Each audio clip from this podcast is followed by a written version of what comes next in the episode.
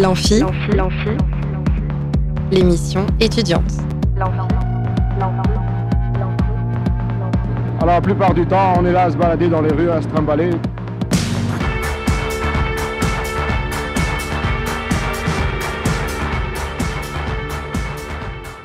Bonjour et bienvenue dans l'Amphi, l'émission étudiante sur Radio Alpa 107.3 FM Le Mans et radioalpa.com.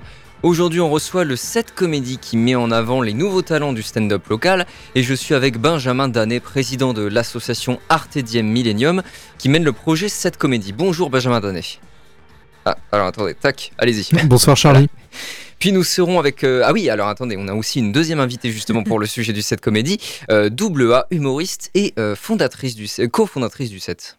Bonsoir Charlie. Bonsoir. Puis nous serons avec la deuxième moitié de la promo de l'UEO Radio proposée par le service culture de l'université et prodiguée par Jean-Yves Breteau, notre directeur d'antenne. Nous avons reçu la première moitié d'entre eux le 12 février dernier et nous recevons donc cette deuxième moitié pour qu'ils puissent à leur tour déclamer leur chronique dans l'amphi. Mais pour l'instant, c'est parti pour notre première invitée du jour. Plus on est de fou et plus on rit. Là où ça devient grave, c'est quand on est plus on est fou et plus on s'emmerde.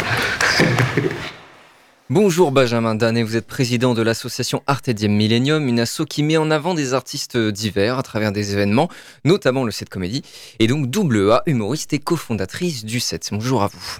Bonjour à toi. Oui, c'est vrai qu'on vient de dire bonjour dans la. J'écris On le deux fois redit. bonjour sur ma feuille. Bah, rebonsoir alors du coup. Alors, est-ce que vous pouvez commencer par nous expliquer en quoi consiste l'association Artediem Millennium? Alors euh, la- l'association Artediem Millennium, c'est une association culturelle qui permet de mettre en valeur sous toutes ses formes euh, l'art de manière générale, mais particulièrement le spectacle vivant Mhm. et aujourd'hui plus spécialement l'humour. Alors l'humour sous toutes ses formes, que ce soit stand-up, one-man show ou encore humour musical. Et depuis quand est-ce qu'elle existe cette association? Alors l'association existe depuis 2005, euh, c'est une association parisienne à la base, on est Mhm. arrivé au Mans en 2020. D'accord. Et on a créé le set comédie euh, dans 2020-2021, mais là vraiment Mm. depuis 2022 on est implanté euh, avec le Blues Inc euh, sur, euh, sur le Mans. Ok. Et alors, comment est-ce que le, le projet cette comédie a vu le jour? Quand on est arrivé au Mans, on nous a dit qu'il n'y avait pas d'humour, euh, d'humoriste au Mans, Ok. et on a dit bah non, il y en a, c'est sûr et certain qu'il y en a, c'est juste qu'il leur faut une scène pour se, Mm. pour se présenter, pour pouvoir euh, s'exprimer. Et euh, c'est comme ça qu'on a pu révéler des humoristes locaux. Et donc, c'est c'est vous qui l'a fait fonder Enfin, vous deux, double A et, euh, et euh, Benjamin Danet Tout à fait. On fait ça en couple. Ok, ça marche. Euh, il me semble qu'il y a une troisième personne. Jason. Rayet, C'est ça, exactement. Donc, c'est vous trois qui portez le projet, c'est ça? C'est ça, exactement. Ok. Et alors, est-ce que vous pouvez nous, nous parler un peu de, de vos parcours respectifs, euh, tous les trois? Bon, je te laisse la parole, double A. Ok. Alors, moi, je suis humoriste depuis 2016. D'accord Voilà. Je suis devenue pro en 2018. Et puis, c'est vrai que c'est à travers un concours et donc euh, quelqu'un qui m'a ouvert la scène que j'ai pu écrire mon premier spectacle. D'où cette idée de, d'offrir une scène aux humoristes pour qu'ils puissent créer. Euh, et donc, c'est comme ça qu'en arrivant au Mans, on s'est dit, il faut vraiment qu'on fasse ça euh, Hmm. pour dévoiler les talents de l'humour Hmm. en Sarthe. Donc, dévoiler les talents de l'humour en Sarthe, c'est ça l'objectif de cette comédie, en fait? C'est avec cet objectif-là que vous l'avez créé? Ah oui, complètement. En Aujourd'hui, en particulier, c'est de mettre en valeur la scène humoriste euh, locale. Maintenant, Mm. euh, rien n'empêche aussi de, de faire découvrir des, des- des humoristes de France et de Navarre. C'est ça. De France et de Navarre, d'accord. Donc, vous mettez pas forcément que des humoristes euh, Mhm. locaux en avant? Non, non, Non. le- la- no- notre scène, elle est ouverte à tous. On aime bien faire des crossovers. Par exemple, avec Angers, Paris, Nantes, euh, voilà. D'accord. Rennes, Rennes également. Ah, donc, Ah, ici, ouais. D'accord. Donc avec les grandes villes environnantes euh, du Mans, quoi. Ouais. Ok, ça marche. Et donc c'est le projet principal de Artedium Millennium, du coup, en ce moment. Ah, en ce moment, oui, tout à Mm. fait. Après, on, on tourne aussi avec les spectacles, euh, bah, par- notamment le, le spectacle de, double A, mais aussi le spectacle de Jason Rayet, Mm. euh, respectivement euh, spectacle de malade pour double A et euh, La vie est belle pour Jason Rayet. D'accord. Et donc si je me souviens bien, ça existe depuis euh, 2020, le set comédie, c'est ça? Il y avait un lien avec le confinement, non? Ouais, c'est Oui. ça. En fait, en 2020, il y a eu la création de The Channel Comedy, qui est l'ancêtre Mhm. du, du set comédie. Et le set comédie est arrivé après, en 2021, après tous les confinements successifs. On a fait le, le- le set comé- un premier set comédie à la MJC Ronceret. où On avait fait venir des amis de, de Paris, pour le coup. Mhm. Et ensuite, on a créé la scène récurrente, le set comédie tous les deuxièmes jeudis de chaque mois au Blues Inc. D'accord. Et après, depuis décembre 2023, là, on a créé le labo du 7 tous les mardis soirs pour pouvoir euh, s'exercer chacun euh, Oui, parce que vous, avez plusieurs euh, types d'événements. Donc, vous avez le, Mhm. le labo du 7, les révélations du 7 et euh, l'alambic invite le 7, c'est ça? C'est ça. Alors, il y a le, le 7 comédie, tous les deuxièmes de- jeudis de chaque mois. Mhm. Les labos du 7 où on teste les vannes.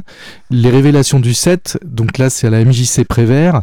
Où les humoristes qu'on a bien aimés, qui sont passés au labo ou qui étaient en open mic, euh, et qui passent au- aussi maintenant sur le set, passent aussi sur la MJC Prévert pour leur offrir un autre type de salle.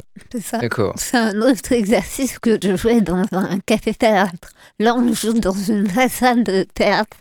Et donc, c'est euh, c'est un autre exercice. Et pourquoi c'est intéressant. pourquoi c'est un autre exercice alors?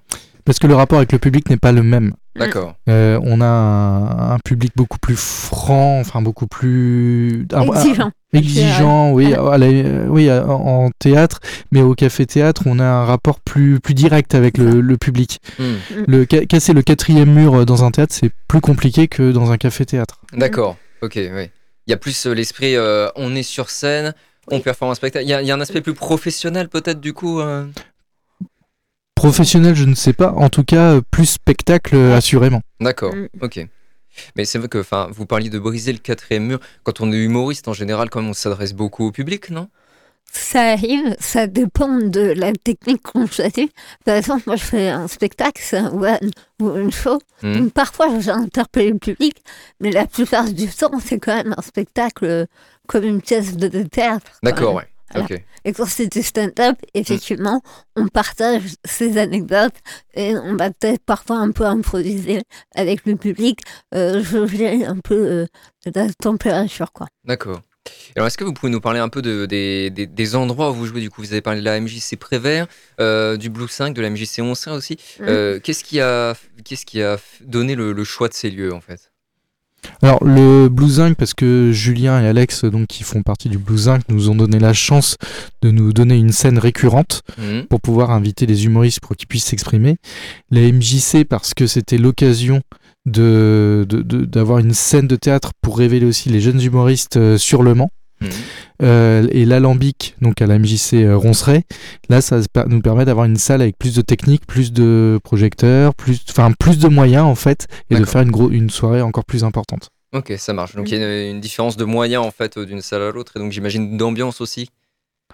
Bah, L'ambiance, euh, de toute manière, en tant qu'humoriste, on doit la mettre euh, dans tous les cas. C'est notre job. C'est-à-dire euh, dans- d'ambiance Oui. en termes, euh, ça Tout rejoignait un peu ce qu'on expliquait tout à l'heure Ouais. avec la différence entre théâtre et café quoi. C'était plus ça que je voulais dire. Oui, ah oui, complètement. Complètement. Et alors comment ça se passe concrètement euh, une soirée euh, cette comédie en fait? Alors, cette comédie, on est 5-6 humoristes avec euh, un MC, un maître de cérémonie. Donc, euh, le maître de cérémonie, il est là pour chauffer la salle, rappeler un petit peu les règles, genre on ne sort pas en plein spectacle, Mhm. voilà. Euh, et puis après, chaque humoriste passe avec son sketch ou son moment de stand-up pendant 10 minutes chacun. Voilà. D'accord. Et à la fin, on revient tous sur scène et on partage nos actus. Donc c'est des sketchs de 10 minutes, c'est ça? C'est ça Sur le set. Ouais, Sur le set, set. ouais. Sur le labo du 7, c'est différent. On a, euh, on a des humoristes qui viennent vraiment tester de la vanne pendant 5 minutes. Donc euh, c'est c'est plus de la mitraillette là. Ouais. On- Et alors c'est qui le public justement pour ces, euh, pour ces soirées où on teste les vannes justement? J'imagine que c'est pas le même public du coup? Euh, on va dire que sur le set comédie, on a peut-être un public euh, qui est plus, plus, plus au courant du, du- d'un comédie club, qui, Mhm. qui, qui sait plus à quoi s'attendre. Sur le labo, on a plutôt un public de début de semaine qui font peut-être des after-work. C'est euh, ça. Mhm. qui voilà ah bah le bar est ouvert ouais, on va voir un On peu ce que ça donne on va découvrir puis on a aussi un public récurrent qui euh, ils sont là pour voir les nouvelles scènes et pour pouvoir pour pouvoir dire un jour euh, j'y étais c'est D'accord. Mais du coup, pour ces soirées où vous testez les blagues, c'est pas forcément d'autres humoristes qui sont là en public pour donner son avis, etc. C'est, c'est, c'est Non. du Ah non, euh, non, non. qui. non non c'est à dire que là on prend le on prend la Mm. température tout de suite hein. Parce que l'idée du labo, c'est d'être un lieu de création. Euh, D'accord. je sais que j'ai écrit mon deuxième spectacle et ça m'aide vachement pour, euh, bah, si je dois supprimer des vannes euh, qui meurent pas, je les enlève. Celles Mm. qui meurent bien, je les garde. Oui. Voilà. Donc c'est vraiment un lieu d'expérimentation, quoi. Euh, Complètement. on, on a conscience qu'on peut foncer dans le mur, mais, euh, mais c'est fait pour. Quoi. Ah bah c'est C'est des murs matelassés. voilà. c'est ça. c'est- Je veux dire, on se plante, c'est pas grave. D'accord, ça marche. Et comment on rebondit d'ailleurs euh, en tant qu'humoriste quand, quand on fait un beat? Parce que ça, ça doit arriver, j'imagine. Ah oui, ça je le rappelle euh, souvent euh, à ceux qui se lancent parce que euh, ils vivent leur premier vide et la plupart se disent c'est fini pour moi, j'a- j'arrête. Mais on est tous passés par là. Euh, et pas qu'un euh, vide, hein. Euh, ça fait six ans que je fais de l'humour, j'en ai vécu. Et pour rebondir, de toute façon, on trace son chemin, hein. Mm. on fait comme si on n'avait pas vu qu'il y avait un vide D'accord, ouais. soit on se le, le meilleur moyen c'est de se moquer de soi-même Hmm, Euh, voilà de dire ah ok ça ça passe pas très bien je note ouais. on ne la garde pas voilà ouais L'autodérision, c'est un bon, euh, un bon moyen de se sortir d'une Oui. situation compliquée, quoi. complètement Ouais, c'est vrai que ça doit, être, euh, ça doit être très difficile à vivre, en fait, quand on, quand on écrit quelque chose qui vise à faire rire et qui ne suscite aucune réaction. On Alors, doit se sentir très mal à l'aise, non? il y a le bide. Donc oui, ça peut être malaisant, mais c'est- je dirais que ça passe plutôt vite. Non, ce qui est le plus malaisant et le plus difficile à gérer, c'est quand on est interpellé par quelqu'un dans le public qui commence à nous insulter, qui commence à nous dire que c'est de la merde, qui nous commence à... Ah ouais. Euh. Ça, ça a peu arrivé, ça? Ah oui, ça peut arriver et je pense que ça arrive à tout humoriste. La chose qui se passe, c'est que nous, il faut pas, il faut pas perdre, euh, pas perdre pied. Il faut garder la tête froide et gérer la personne sans perdre le public. Ouais. Parce que le, le- le risque qu'on a, c'est de s'énerver. Et alors là, non seulement on a perdu face à la personne qui Mm. nous insulte, mais on a aussi perdu le public. Et alors Mm. là, c'est catastrophique. Donc, faut faire quoi? Faut arriver à, à se moquer, mais gentiment, de la personne qui vous interpelle? Faut la recadrer gentiment, mais pas aller au frontal, Hmm. euh, comprendre ce qui se passe, tout en mêlant de l'humour. Donc là, ça, ça Mm. implique euh, de l'improvisation et puis conserver le public euh, avec soi. Hmm. Être toujours sympathique. Ouais, de l'improvisation alors qu'on est euh, directement attaqué, oui, ça, ça Et- doit pas être un exercice facile. Ouais. c'est très compliqué C'est extrêmement compliqué, ouais. Mais ça nous est tous arrivé. Et alors, combien d'humoristes en fait est-ce que vous accueillez euh, sur votre plateau? Ah, ça dépend. Alors sur le set, euh, on est à 5-6. Ouais. Euh, sur le labo, normalement, on est entre 8 et 10. D'accord Euh, s- Bon, sur la scène Mancel, aujourd'hui, on est quand même un groupe euh, qui s'est constitué. On est ré- récurrent Ouais. quand même. Et après, on, a toujours des humoristes qui s'ajoutent à nous, euh, qui viennent d'un peu partout pour le coup. Donc, vous avez une idée du, du nombre d'artistes que vous avez fait monter sur scène depuis, euh, depuis 2020 du coup Ou euh, non, c'est euh, c'est stratosphérique comme nom non, c'est pas stratosphérique, mais euh, ouais, je pense qu'on n'est pas loin de, du. Je pense qu'on n'est pas loin d'une trente, trentaine, entre Ouais. 30 et 40, D'accord. ouais, je pense. Ok, ça marche. Et donc, il y en a qui reviennent régulièrement, j'imagine Oui, oui oui, il y a des habitués. Hmm. Euh, C'est la, la, c'est la famille, c'est la maison pour eux. Bah, Il y, a, il y, a les- il y a les artistes euh, manceaux hein, qui font partie du, Mm. du, du set et pour qui euh, eux c'est leur terrain de jeu, ils sont là tout le temps et c'est les amis et voilà. Et puis il y, a les- il y a les humoristes récurrents euh, qui sont habitués, ils aiment bien venir au set parce qu'on se connaît et parce que c'est c'est la famille. Ouais, il y a un esprit un peu de famille, c'est d'accord. Et alors, quel type d'humour euh, est privilégié si- s'il y a un type d'humour? Aucun. Aucun, d'accord. Ça peut aller de- du, du rigolo au trash. euh, Alors, d- on a tous nos, nos- nos points de vue par rapport à- au type d'humour. euh, si je prends mon cas, moi j'utilise plus la scène comme une tribune. hmm. Euh, Il y en a qui veulent euh, ah, c'est pour euh, voilà revendiquer des, des, des choses, euh, parler politique. euh, alors c'est c'est pas de, de- là on va pas rire aux éclats c'est sûr, mais euh, voilà au moins j'ai exprimé euh, certaines certaines choses. Euh, Il y en a d'autres ils veulent juste faire rire. Il Hmm. y en a qui veulent juste venir sur scène. On va être plus sur de l'humour consensuel, mais ils veulent juste faire euh, rire. D'accord. Et puis il y en a qui veulent provoquer c'est de l'humour trash Hmm. Euh, voilà, donc euh, c'est de la provoque, euh, ça fait rire. Mm. De toute façon, le principe de l'humour, la base, c'est de faire rire. Oui, Donc, parce- euh, voilà. Après, quel type de mot, c'est chacun qui va trouver, à force de jouer, sa voix Hmm. et euh, le type de mot qui lui parle le plus. Oui, il faut, aussi accepter, j'imagine, que on peut faire rire certains et pas du tout d'autres, en fait. Alors quand on commence dans le milieu, faut accepter qu'on ne plaira pas à tout le monde. Hmm. Ça, Mm. si on si on part du principe qu'on va qu'on doit faire rire chacune des personnes qui, qui est dans le public, ça va être compliqué. Ouais. La soirée va être Mm. longue. Mais par contre, j'imagine que si on arrive à emmener une bonne partie de la salle, très facilement, on peut conquérir les autres par euh, esprit de groupe, non? Ou alors il y en a qui Ouais. restent vraiment rétifs, bloqués. Ah, euh, Moi, j'ai déjà vu une personne, enfin, déjà arrivé plusieurs fois, j'ai j'ai déjà vu euh, des, des gens sortir de la salle juste parce qu'une blague ne leur plaisait pas. D'accord. Ils, ont, ils en ont 150, 150 blagues devant eux pendant une heure, mais il y a une blague qui leur a pas convenu, hop, ils sortent de la salle. Ah ouais, d'accord. Après, c'est vrai que par contagion, euh, quand il y a quelqu'un qui rigole, euh, Hmm. Un petit groupe, ça va emmener euh, Ouais, bah toute oui. la salle. Et Hmm. c'est ça qui est très plaisant pour un humoriste. Après, il est beaucoup, c'est vrai qu'il est plus facile de faire rire 2000 personnes que faire rire 150, que faire rire 15 personnes. Ah ouais? Ouais. D'accord. Parce qu'il y a un effet de masse. Ouais, ok, ça marche. Ouais, puis j'imagine que quand euh, sur des événements de 1000 personnes, c'est des gens qui sont venus pour euh, voir quelqu'un qu'ils estiment être drôle. C'est Oui. souvent des humoristes qui ont déjà une renommée. Du coup, euh, La, la renommée fait beaucoup ouais, aussi. Ouais. j'imagine. Ouais, On est beaucoup plus Mm. attendu au tournant quand on commence que, que Oui. lorsqu'on est déjà implanté dans ouais, le bah milieu. ouais, forcément. Et on va finir sur euh, des questions de fond un peu. Euh, pourquoi est-ce que c'est important l'humour? Pour vous Pourquoi avoir voulu euh, mettre en avant les, les, euh, les talents du stand-up du Mans? Oh bah parce que nous on a une vie de merde, du coup il n'y a pas que nous dans, la, dans, dans, dans le milieu qui avons une vie de merde.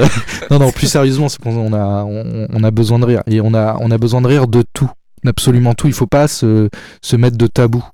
Euh, si on a envie de traiter un sujet même qui est euh, touchy, bah il faut, il faut y aller.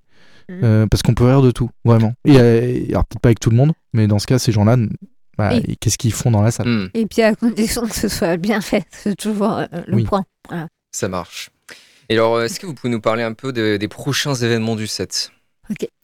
Alors les prochains événements du set, bah, ça va être au mois de mars, avril, mai, juin. Donc euh, chaque Mhm. deuxième set, euh, Jeudi. de- chaque, chaque deuxième jeudi de chaque mois, donc le set comédie, Mhm.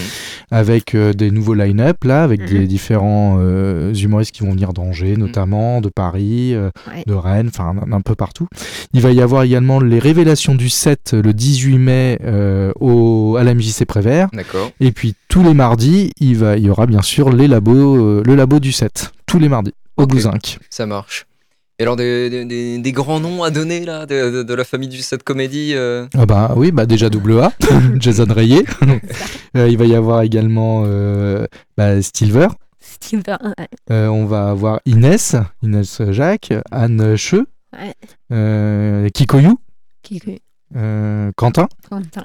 euh, Quentin Mercurin. Euh, qui d'autre? Anne-Marie. Oui. Anne-Marie aussi. Euh, voilà, Et- dans les grands noms. euh, Donc de- j'imagine qu'ils ont tous des, des humours euh, variés, quoi. Oui, euh, Qui sont Complètement. pas tous sur la même ligne. C'est ça, des Ça- univers différents. Et puis là, en mars, ce qui est chouette, et je suis très contente de ça, c'est qu'on va recevoir euh, Juleuse et Anne-Claire qui viennent d'Angers, du Angers Comedy Club. Oui. Et ça, ça me touche particulièrement parce que je sais qu'ils sont quand même pas mal suivis sur les réseaux. Ok, Et ça, c'est top. ouais. ok, super. Ça fait un peu de visibilité. quoi. Voilà. Et bien pour terminer, est-ce que vous pouvez nous donner les, les infos pratiques? Où est-ce qu'on peut consulter votre actu? Sur Instagram. Ok, sur Instagram, Facebook. Bon, Facebook pour les plus de 45 ans. Mais euh, Instagram, sinon, euh, sur le set euh, comédie et le labo du set. voilà. d'accord. Et le a- Blouzinc aussi. Il y a deux comptes du Oui, coup. euh, le- tout à Ouais, fait. tout à fait. Ça marche. Eh bien merci à vous, Benjamin Danet et Double A. Merci. Bah, merci à Merci toi, toi, Charlie. Pour être venu euh, dans l'amphi nous parler du set comédie.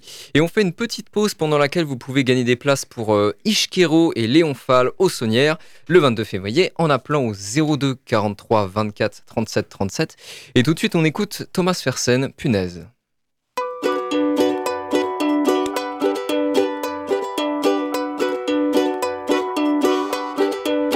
Je suis parti gonflé à bloc, j'ai crevé au premier virage. Le clou qui a troué l'enveloppe a aussi crevé un nuage. Alors j'ai ramassé la flotte, alors j'ai essuyé l'orage. Puis j'ai marché jusqu'au garage et j'avais les pieds en compote. Mais j'ai rassemblé mon courage. Punaise, j'étais gonflé à bloc. Punaise, j'étais gonflé à bloc.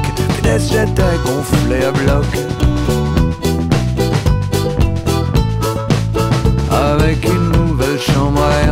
Suis parti gonflé à bloc, je suis parti en marche arrière.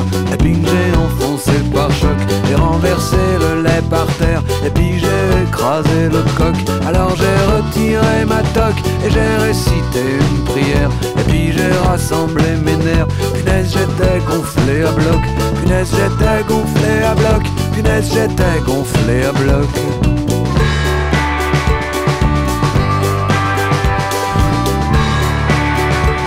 J'étais gonflé à bloc. Je tirais une gueule d'assassin, je suis parti gonfler à bloc, sans desserrer le frein à main, lequel était serré à bloc? Inutile de faire un dessin, cette fois la bagnole était morte. Et lorsque j'ai claqué la porte, la clenche m'est restée dans la main.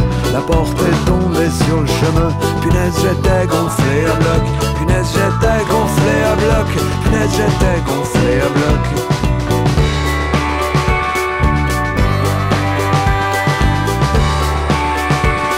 j'étais gonflé à bloc.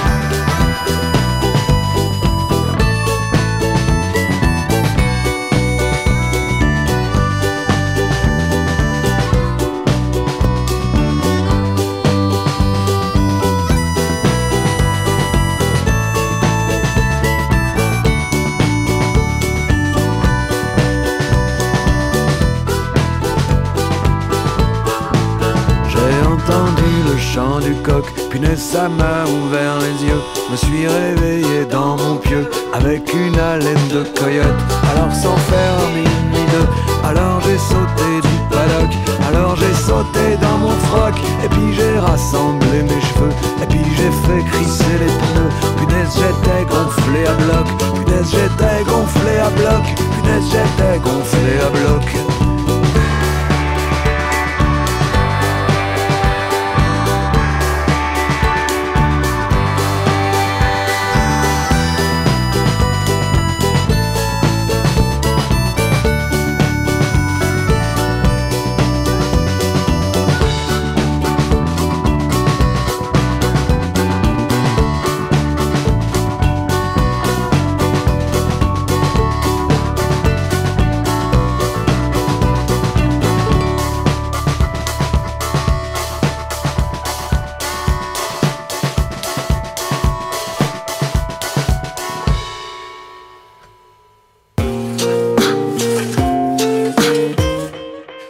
retour dans l'amphi avec euh, la seconde moitié de la promo de l'UEO Radio proposée euh, par le service culture de l'université et animée par Jean-Yves Breteau, directeur d'antenne de Radio Alpa.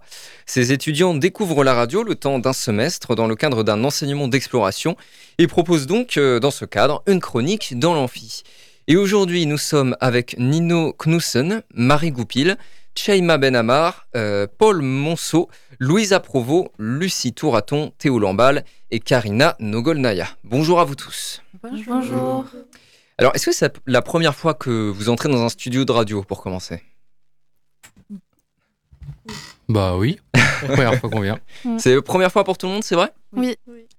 Ok, très bien. Et alors, qu'est-ce qui vous a conduit à faire cette UO radio alors, si c'est une pure découverte pour vous? Bah, je dirais l'univers euh, de la radio. Euh, découvrir comment ça se passe dans les coulisses et euh, pouvoir essayer à la fin.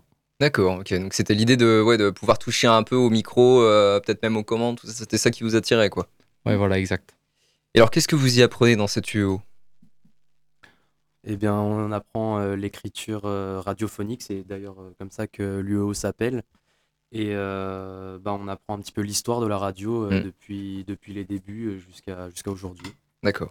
Alors, euh, parlez bien dans le micro quand vous parlez dans le micro, à peu près à cette distance-là. Voilà. Euh, eh bien, écoutez, vous êtes venus ici pour euh, tous proposer une chronique, chacun votre tour.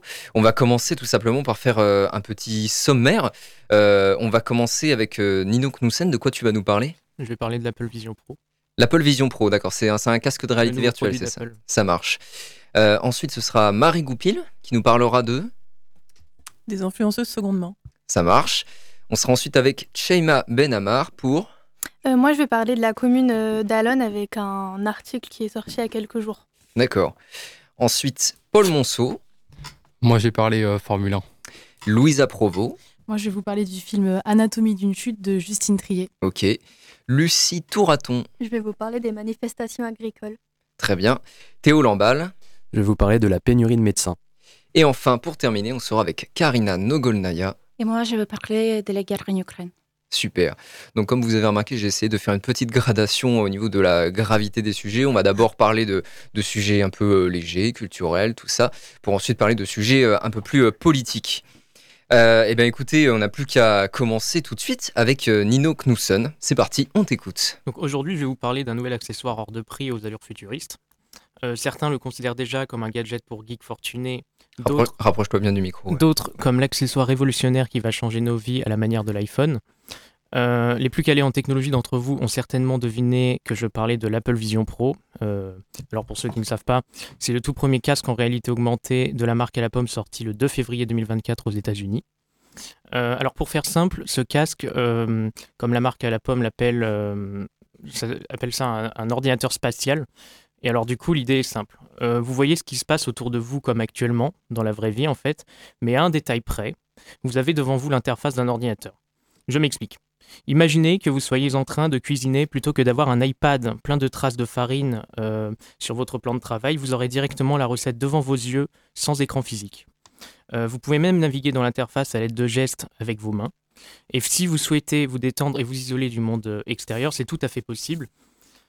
Euh, en un clic, ou plutôt en un geste, vous voilà parti dans le grand froid scandinave ou dans le vide euh, et le calme de la Lune. L'interface autour de vous sera complètement gommée afin de vous transporter dans un autre monde, pour vous concentrer au mieux sur le film que vous regardez par exemple. Malgré tout, certains ne sont pas convaincus par cette nouveauté made in Apple. Mark Zuckerberg, PDG de Meta, donc Meta pour rappel c'est la maison mère de Facebook, et le propriétaire d'Oculus, spécialiste des casques de réalité virtuelle. Donc Mark Zuckerberg, il a testé l'Apple Vision Pro. Euh, avec la conviction que le casque de sa propre marque, donc le Quest 3 en l'occurrence, serait le meilleur côté euh, rapport qualité-prix. Mais euh, sa conclusion finale est que son produit est le meilleur en tout point. On s'en serait douté. Pour information, le Quest 3 est vendu dans sa configuration de base 499 dollars contre 3499 pour le Vision Pro d'Apple. Alors, véritable révolution qui changera nos vies dans un futur plus ou moins lointain ou gadget destiné à l'oubli, seul l'avenir nous le dira. En tout cas, la révolution n'est pas prête d'arriver en France car aucune date n'a été annoncée par la marque à la pomme. Eh ben merci Nino. Vous en pensez quoi, vous, de, cette histoire de, de masque de réalité virtuelle? Vous trouvez ça un peu angoissant ou vous êtes plutôt enthousiasmé? Moi, je trouve ça un petit peu angoissant. Je trouve que j'ai j'ai peur que ça coupe trop les gens de la réalité. Moi, je suis Mm. plutôt de cet avis aussi. Après, c'est peut-être parce que j'ai vu tous les épisodes de Black Mirror. Ça, peut-être que ça, ça déforme euh, mon, ma vision des choses. Je ne sais pas. En tout cas, merci beaucoup pour ta chronique, Nino. Euh, on va passer maintenant à la chronique euh, de Marie Goupil. Alors moi qui traîne par désœuvrement, par curiosité et parfois par nécessité professionnelle, puisque je suis plus étudiante mais enseignante sur certains réseaux sociaux, euh, j'ai choisi d'évoquer un sujet léger, du moins en apparence, et il en est précisément question d'apparence, j'ai nommé les influenceuses et les influenceurs, quoique plus rares, secondement. Ces gens me fascinent non pas tant par les contenus qu'ils proposent que par le cynisme non assumé dont ils font preuve dès lors qu'il s'agit de sortir de l'amateurisme par lequel tout influenceur doit passer pour pouvoir vivre de ce nouveau métier qu'est l'influence. Pour ceux qui ne sauraient pas ce qu'est une influenceur ou une, un influenceur ou une influenceuse seconde main, euh, ce sont généralement de jeunes personnes qui vantent les bienfaits de la consommation d'objets et de vêtements de seconde main pour pouvoir suivre la mode tout en limitant son budget et en assurant sa bonne conscience écologique. L'ennemi juré de l'influenceur seconde main étant par principe la fast fashion, cette mode à bas prix, de moindre qualité, importée d'Asie et traitée avec des substances chimiques, qui est le symbole de la dérive économique et écologique de la mode capitaliste et mondialisée. Ce qu'il propose en vantant les mérites de la seconde main, c'est de prime abord une démarche plutôt vertueuse qui rejoint des préoccupations économiques et politiques, puisque le sujet a par ailleurs une actualité toute récente. Euh, un député a proposé la semaine dernière une, une, loi visant à instaurer un système de bonus-malus sur les achats de vêtements sur les plateformes telles que les géants chinois de Chine ou Temu, qui mettent en ligne plus de 1000 nouveaux produits par jour. L'idée donc est d'instaurer une taxe de 5 euros par article acheté pour pénaliser ces sites et ensuite endiguer les conséquences néfastes de la mode jetable sur l'environnement et la santé publique. Aubaine pour les influenceuses seconde main, dont le rôle s'avère d'autant plus essentiel puisqu'elles se sont données pour mission de guider le consommateur et la consommatrice dans ce vaste monde de la seconde main physique. On vous apprend comment chiner en friperie, réparer, valoriser, etc. Ou virtuel, comment repérer, négocier en ligne, etc. Le problème, c'est que l'influence est un modèle économique à part entière et que la seconde main porte en elle un paradoxe qui est nuisible à l'activité d'un influenceur mode. D'un côté, la seconde main est une porte d'entrée vers l'influence, que remarque le CMCM, le média de la seconde main, qui constate la montée en puissance des ventes de vêtements de seconde main ou upcyclés depuis quelques années. D'un autre côté, par principe, l'influenceur est un homme ou une femme sandwich, dont Internet a simplement pimpé la devanture, mais dont le rôle est toujours de vanter un produit. Or, vanter les mérites du vieux et de la singularité rapporte des vues, mais pas forcément ce que les influenceurs appellent des collabs, c'est-à-dire des, marques qui vont s'intéresser à l'influenceur et lui verser des revenus contre une petite mention en story. La conséquence, c'est la nécessité économique pour les influenceurs seconde main qui veulent en faire leur principale activité de trouver d'autres moyens de rentabiliser leur travail. Et le CMCM, toujours ce média de la seconde main, a constaté que certains influenceurs seconde main, après s'être constitués une communauté, virent au neuf pour devenir de simples influenceurs mode première main et profiter de cette façon du système publicitaire dans lequel les marques les rémunèrent. D'autres profitent de cette porte d'entrée pour monter une activité de reselling, c'est-à-dire de revente, en montant leur propre friperie en ligne ou en utilisant le professionnalisme et le cadre légal des sites euh, e-commerce du type Vinted.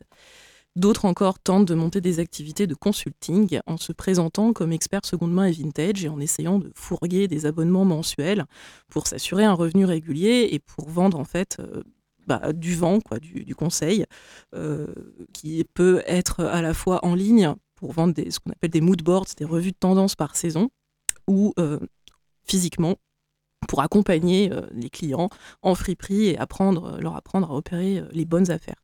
Le tout constituant d'une façon ou d'une autre un pouce au crime guère plus reluisant que celui que pratiquent les marques de fast fashion, qui certes sont le mal, mais ont au moins le mérite d'assumer à visage découvert leurs réelles ambitions capitalistiques, là où les influenceuses seconde main vantent l'argument économique ou écologique pour, sous couvert de bien-pensance, pousser à la même forme de consommation, la meilleure seconde main existante étant en réalité celle que l'on chine dans ses propres placards. Eh bien, merci beaucoup Marie pour, euh, pour cette chronique et cette conclusion.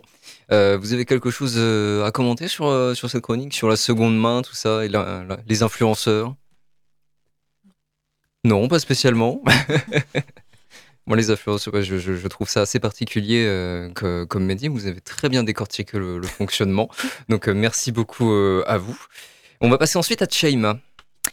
Bonjour à toutes et à tous. Aujourd'hui, laissez-moi vous emmener au cœur de la petite commune d'Allen qui a suscité beaucoup de réactions sur les réseaux sociaux suite à l'article de actu.fr publié le, 9 février. Imaginez-vous un instant un journaliste parisien plein d'enthousiasme débarquant euh, dans nos rues armé euh, de sa plume et de son romantisme.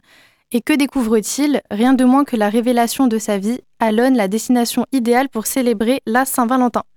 Oui, oui, vous avez bien entendu, notre charmante petite ville, connue pour ses usines, ses tours d'habitation et ses feux de voiture plutôt que pour ses dîners ou chandelles, est soudainement propulsée au rang des hauts lieux romantiques.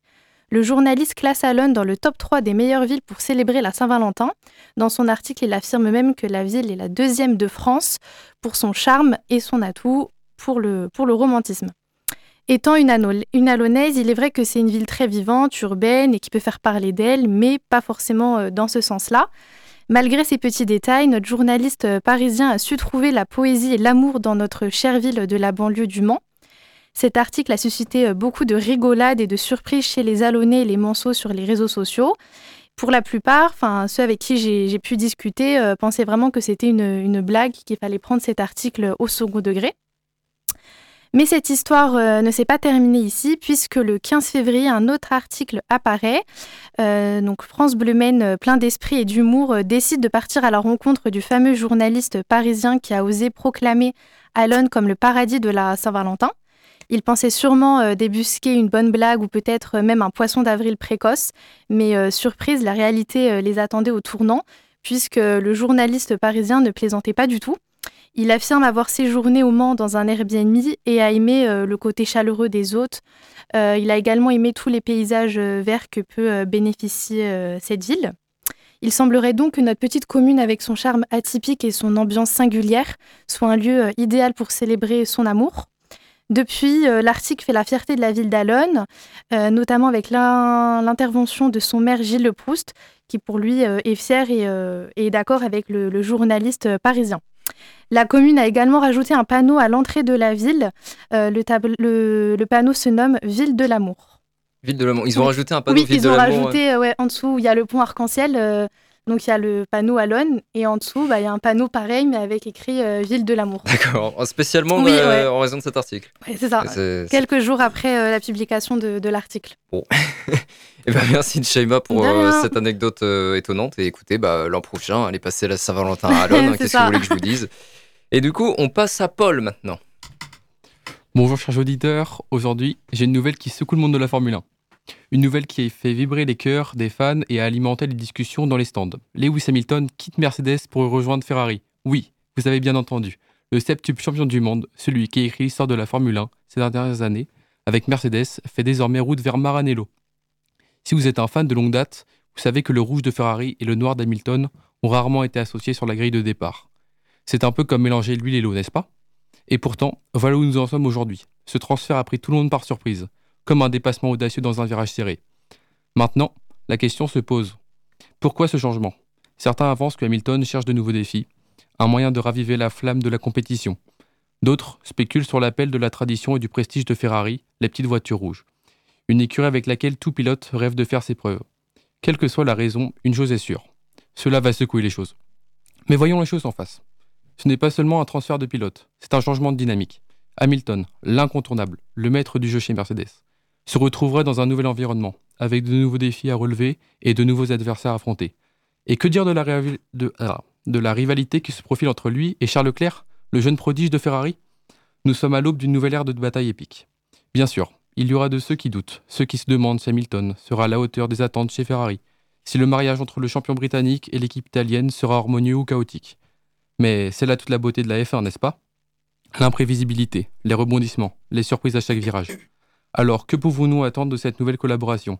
Des victoires éclatantes, des duels en piste, des moments de tension et d'excitation qui nous feront retenir notre souffle jusqu'à la ligne d'arrivée? Quoi qu'il en soit, une chose est sûre. Le départ de Lewis Hamilton chez Ferrari marque le début d'une nouvelle ère dans la Formule 1. Que ce soit pour le meilleur ou pour le pire, seul le temps nous le dira. Mais une chose est certaine, les courses à venir promettent d'être aussi palpitantes que jamais. En attendant, accrochez-vous bien car le tour de piste risque d'être mouvementé. Merci beaucoup Paul. On va faire une petite pause pendant laquelle vous pouvez gagner des places pour ce qui m'excite, c'est la beauté extrême à Eve le 21 février en appelant au 02 43 24 37 37. Et tout de suite, on écoute Brigitte Fontaine et M, il.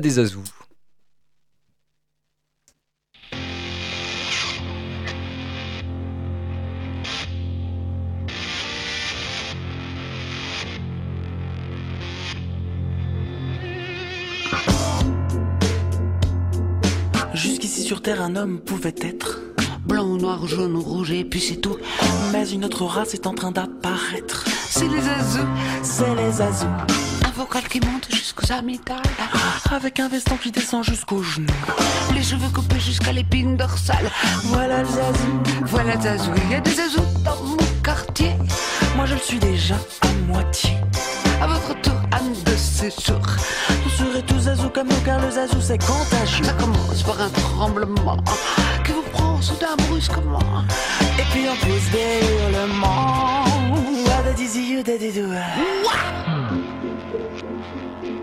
Si vous rencontrez un jour sur votre passage un particulier coiffé d'un fromage mou, tenant dans ses doigts un poisson dans une cage, c'est un zazou, c'est un zazou. Si votre officier vous dit j'ai de gruyère, mais malheureusement il ne reste que les trous. Ne supposez pas qu'il file de la cafetière. Et les zazous, il les azous, il y a des azous dans mon quartier. Moi je suis déjà à moitié. Un de ces jours ça vous prendra. Ouah, ouah, des zizi, des zizi, ouah, ouah. À son futur genre avant-hier, ma concierge disait Voyez-vous, ma fille est un bijou. Elle est encore mieux que si elle était vierge. Elle est azou, elle est azou. Et en prenant le train, j'ai vu le chef de car qui m'a dit Mon chat, je suis plus cocu du tout. Je suis quelque chose de beaucoup plus rare. Je suis azou, je suis azou. A des azous dans mon quartier. Moi, je suis déjà à moitié. Un de ces jours, ça vous prendra.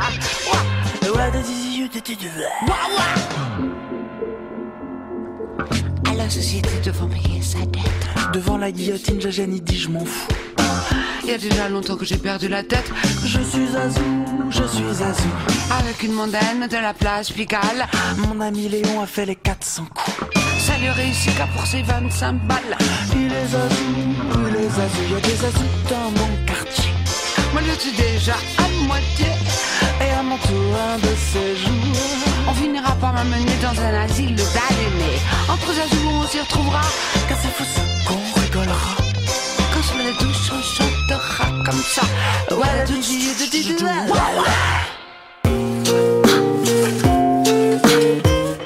De retour dans l'amphi, nous sommes toujours avec les étudiants de l'UEO Radio qui nous proposent leur chronique dans l'amphi.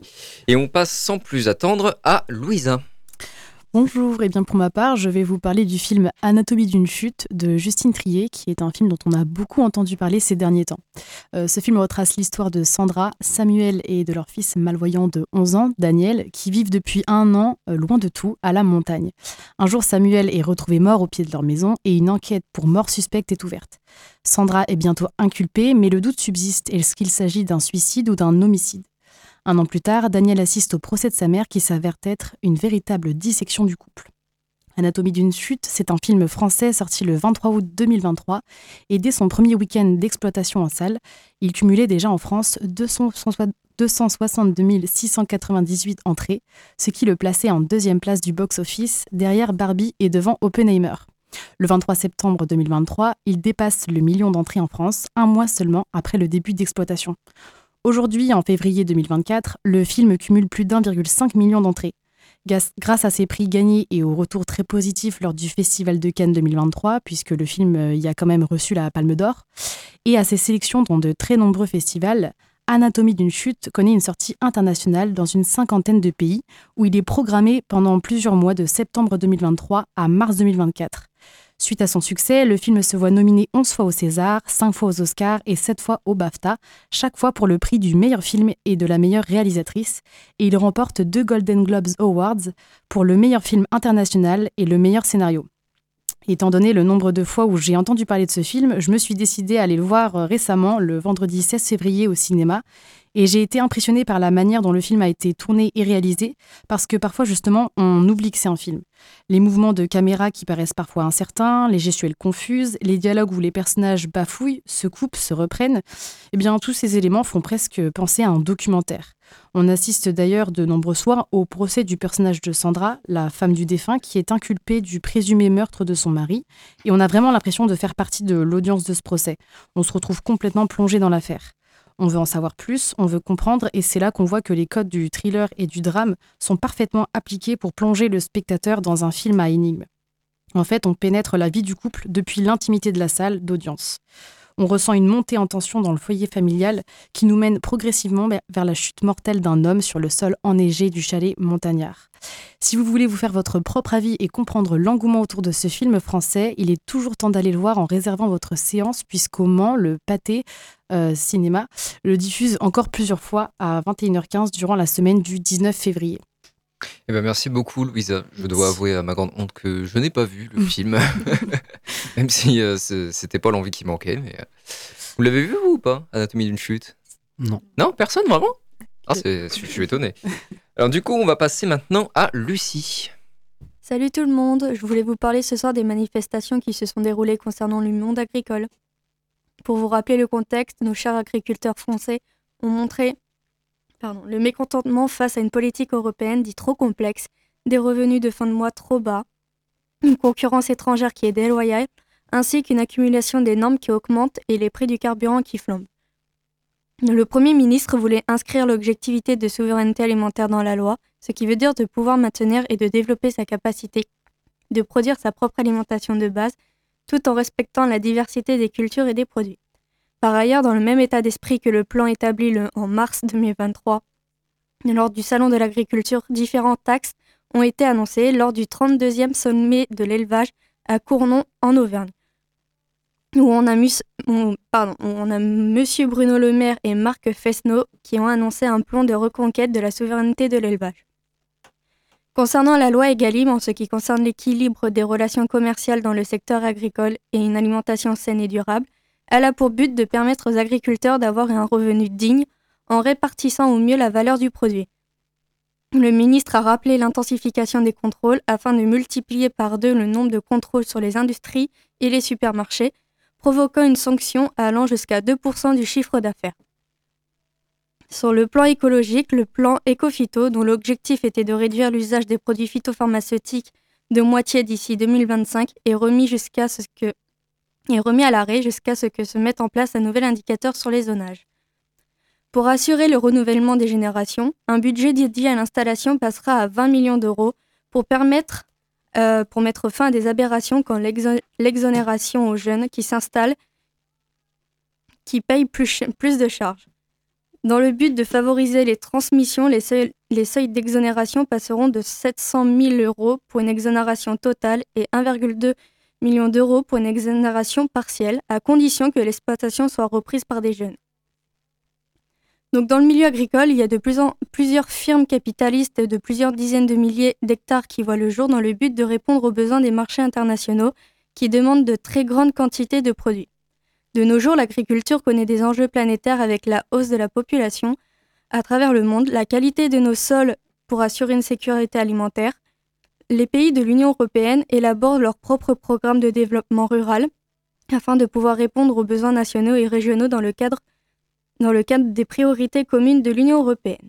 On peut se poser comme question que si dans un futur proche, futur proche serait-il possible que des dirigeants d'industrie agroalimentaire, l'Union européenne, ainsi que les politiciens et les agriculteurs puissent se comprendre Merci beaucoup Lucie pour ta chronique. On passe maintenant à Théo. Alors bonjour à tous. Euh, aujourd'hui j'aimerais vous parler d'un sujet qui nous touche euh, tous, à savoir euh, la pénurie de médecins. je vous parle de ça aujourd'hui parce que je suis un peu remonté, parce que j'ai passé tout mon dimanche à entendre ma copine qui est malade appeler, la voir sauter sur son téléphone dans l'espoir de, dans l'espoir qu'on la rappelle, la voir heureuse qu'on la rappelle tout de même et l'accompagner chez un médecin. pourquoi un dimanche me direz-vous? Bah, Simplement parce que cette semaine elle a des examens blancs avec des journées de 8h à 18h comme les médecins. Euh, donc devrait-elle choisir d'être malade toute la semaine et de louper ses examens ou de guérir et de louper aussi ses examens? Euh, bah, Je vous laisse 4 heures. Euh, je vous donne un autre exemple. Je me souviens d'un jour où mes parents avaient pris un rendez-vous pour mon frère et moi quand on était au collège parce que nous étions malades tous les deux. Le rendez-vous était à 18h, heure à laquelle mon père termine le travail. Euh, il a réussi à se débrouiller pour finir un peu plus tôt, mais nous sommes arrivés à 18h05. Euh, notre médecin, outré parce qu'on avait 5 minutes de retard, alors que rappelons quand même que les médecins en ont toujours une vingtaine, nous a dit qu'il était trop tard et qu'elle ne pourrait examiner qu'un seul de nous deux. mon père lui a donc dit de choisir lequel de nous deux elle voulait laisser crever, ce qu'il a finalement décidé à nous examiner tous les deux. Euh, et cette intervention très poussée du type euh, vous avez mal aux oreilles, bah vous avez une otite, l'a fait finir à 18h20. Euh, le plus long était de faire les ordonnances et la légende dit qu'elle a eu du mal à s'en remettre. mais où sont les médecins de l'époque que notre génération n'a jamais connue, qui aimaient leur travail? Où sont ceux qui pouvaient venir chez nous à 22h un samedi soir sans problème? Alors d'accord, c'était beaucoup, ça faisait beaucoup de travail aux médecins, j'entends, mais alors il en faut plus. Euh, on ne peut pas attendre trois semaines de guérir d'une otite et de risquer d'être sourd. Mais mes propos sont à nuancer bien sûr, je suis un peu mauvaise langue parce qu'en 2020, l'État a fait sauter le numerus clausus qui concerne le nombre de passages de première année de médecine en deuxième année de médecine. Euh, mais le problème est que nous sommes en 2024, que le nombre d'années d'études en médecine est de 10 ans et que les médecins les plus âgés continuent de partir à la retraite. Euh, donc ne faites pas le calcul, je vous donne le résultat, euh, nous sommes encore dans la merde pendant plus de 6 ans. Et là, je ne parle que des médecins généralistes, mais le problème est de taille partout. Les orthophonistes, par exemple, dites-vous qu'en ville, il faut plus de 6 mois pour avoir un rendez-vous. Euh, vous trouvez que c'est beaucoup euh, Bah, allez en campagne vous attendrez deux ans. Euh, sans compter bien sûr qu'il faut passer par les médecins généralistes indisponibles pour avoir le droit de prendre rendez-vous. je parle de cette spécificité en particulier parce que je m'y intéresse personnellement. J'aimerais intégrer une école d'orthophonie. Euh, et ce n'est pas le nombre de personnes qui souhaitent exercer qu'il manque, euh, ce sont les places en école. Euh, par exemple, à l'école de Tours, il y a 50 places pour 900 personnes qui postulent. à ce compte-là, les gosses vont pouvoir continuer à zozoter encore un peu. évidemment, si je me plains, il faut bien que je propose des solutions. pour, pallier le, donc, pour pallier le manque de médecins, je propose qu'on crée une formation express en 8 jours pour avoir des médecins contractuels. après tout, on le fait bien en 3 ans de licence plus 4 jours au lieu de 5 ans pour former des professeurs, donc pourquoi pas en 5 ans plus 8 jours au lieu de 10 ans pour former des médecins? Merci beaucoup Théo pour cette euh, chronique euh, très forte. Eh bien, on termine maintenant avec Karina. bonjour à tous et aujourd'hui je vais parler de la guerre en Ukraine et plus précisément je veux rappeler que le 24 février marquera le deuxième anniversaire du début de l'invasion à grande échelle de la Russie en Ukraine et ça fait déjà deux ans que des villes pacifiques sont bombardées et que des personnes perdent la vie chaque jour, y compris en ce moment même où je parle. Et à l'heure actuelle, environ 17% du territoire ukrainien est occupé par la Russie et les pertes militaires supposées sont très élevées. Et selon le secrétaire général de l'OTAN, euh, Jean Stoltenberg, l'aide américaine à l'Ukraine est actuellement bloquée au Congrès, ce qui a des conséquences directes sur le front. L'armée ukrainienne qui lutte contre l'invasion russe depuis deux ans se trouve dans une situation extrêmement complexe et en particulier dans les zones euh, d'Avdiivka et de Kupiansk, c'est à l'est d'Ukraine, où elle manque d'armes. Et en conséquence, Avdiivka est passé sous le contrôle de la Russie le 17 février. Et cependant, euh, les alliés européens continuent de soutenir l'Ukraine. Et depuis cette invasion en février 2022, près de 20 millions d'Ukrainiens ont été contraints de fuir leur foyer, dont environ 5 000 ont trouvé refuge en France. Et un signe de solidarité, demain, euh, le 20 février à 20h, euh, la projection du film euh, qui s'appelle Pierre, Feu et Pistolet sera organisée par des associations telles que Ukraine au monde, Men Ukraine, la Ligue des droits de l'homme et Vilni Humanitaire. Et ces documentaires du réalisateur polonais Maciek Amela euh, suit l'évacuation des Ukrainiens dans son fourgon, euh, devenu un lieu où sont partagés leur histoire, leurs pensées et leurs espoirs. Et la projection aura lieu au cinéma Les Cinéastes à la place des Comptes Humaines. Et après la projection, il y aura un échange avec des Ukrainiens euh, qui partageront leur expérience personnelle. Et c'est gratuit pour les étudiants et les demandeurs d'emploi. Donc, si vous souhaitez en savoir plus sur le sujet, passez votre mardi soir à regarder le film et juste échanger avec de nouvelles personnes, euh, vous êtes euh, les bienvenus. Et par ailleurs, le 24 février à 15h, un rassemblement de soutien à l'Ukraine se tiendra devant la préfecture et au programme des discours, des informations sur le travail des associations, ainsi qu'une performance d'un chœur ukrainien et pas que. Euh, la présence de chacun serait une précieuse démonstration de solidarité et de soutien, des éléments plus que jamais essentiels. Merci. Merci beaucoup, Karina. Et eh bien, c'est la fin de cette émission avec euh, les étudiants de l'UO Radio. Euh, je vous remercie tous d'être venus, d'avoir proposé votre chronique. Merci beaucoup. Merci à vous. Merci. Ça a été? Très bien.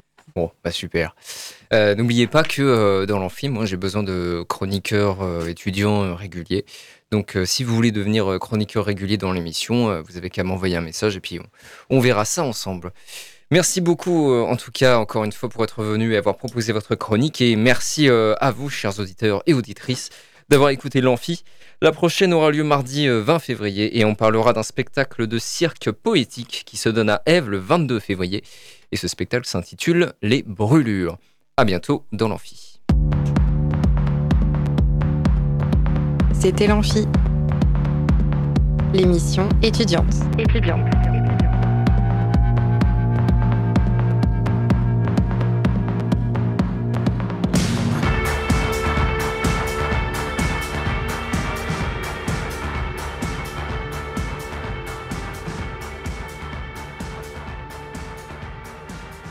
Radio Alpa, l'alternative.